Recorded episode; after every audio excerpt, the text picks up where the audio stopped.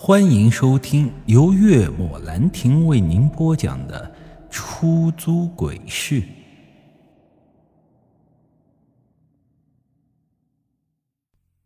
不过，三个月后他必定会恢复，到时候啥都没用了，你呀还是必死无疑。您不是说我命不该绝吗？三个月后有机缘吗？唉，那是白天，现在你的命格已经出现了变故，我根本就看不清。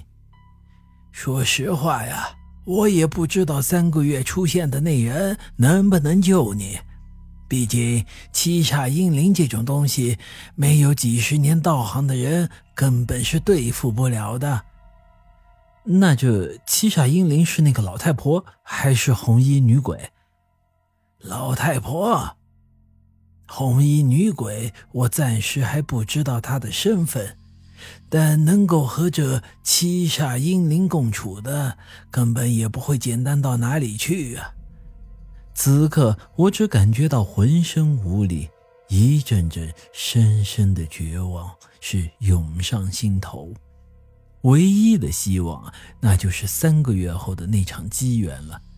可如今，他竟成为了不确定了，所以现在只能试试能不能在那老王八蛋家里找到什么化解的方法了。林德贵看向我，思考了片刻，我也就点了点头。现如今啊，只能是放手一搏了。然后我俩就向着村子里走去。走到抽旱烟那老头家门口时候，他看向我说道。我先进去。话音刚落，还不待我回应，林德贵三两下就翻进了墙里。这个动作看的是我一阵傻眼。大概看了一下，这墙怕是得有三米高。老头六七十岁了，这种身手真是让我汗颜。十来秒钟后，这大门被打开，林德贵探出头看了我一眼，示意让我进去。悄悄摸摸摸进去以后啊，我就看到灵堂中亮起的蜡烛，还有一个守夜人坐在棺材旁打着瞌睡。我俩从灵堂两边绕过去，来到了后院。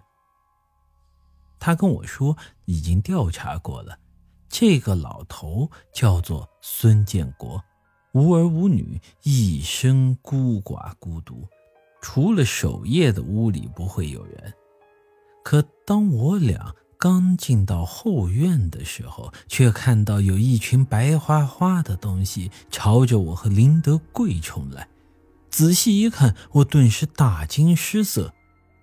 纸做的小鸡，林德贵也好不到哪里去，失声叫道：“邪灵鬼话。”话还未说完，他就一把拉住我，离开了后院，往大门冲去。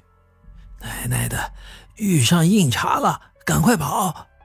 可我俩刚来到前院，这灵堂的棺材盖子突然“哐”的一声落到了地上。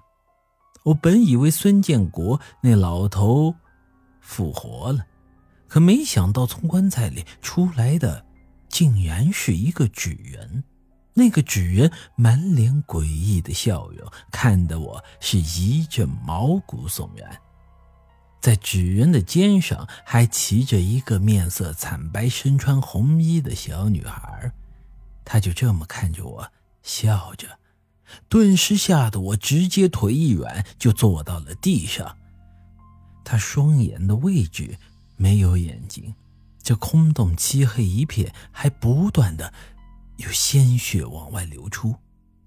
嘿嘿，既然来了，那就不要走了，过来陪我吧。看纸人驮着小女孩一步步的向我们走来，林德贵一步迈出。天地自然，晦气分散，洞中玄虚，黄朗太元。掐指念诀，林德贵直接甩出了一道符。那道符刚接近纸人和小女孩，就猛然的爆开，将他们弹飞了出去。见此，林德贵一把拽起我，就冲出了大门。本集已经播讲完毕，欢迎您的继续收听。